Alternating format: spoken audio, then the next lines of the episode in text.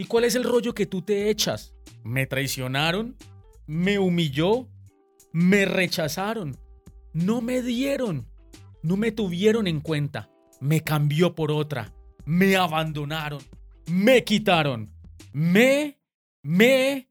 ¿Me? ¿Me? ¿Y qué tal si eliges quitarle ese papel de víctima a un hecho que está siendo interpretado a tu manera? Esa manera en la que es menos difícil hacerte responsable, porque te conviertes en la persona que es probable que menos sufra. Ese personaje que te creas, que en vez de empujarte hacia adelante, hacia tus metas, hacia los resultados que quieres para ti y los tuyos, te lleva hacia atrás, a retroceder, a volver a la escena del crimen donde según tú te hicieron daño. Esa persona que crees que te dejó, así no fue, pues nadie deja a nadie.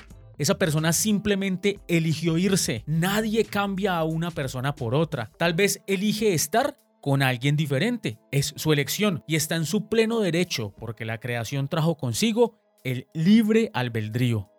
Nadie se va y te abandona. Nadie te roba. Nadie te quiere ver mal.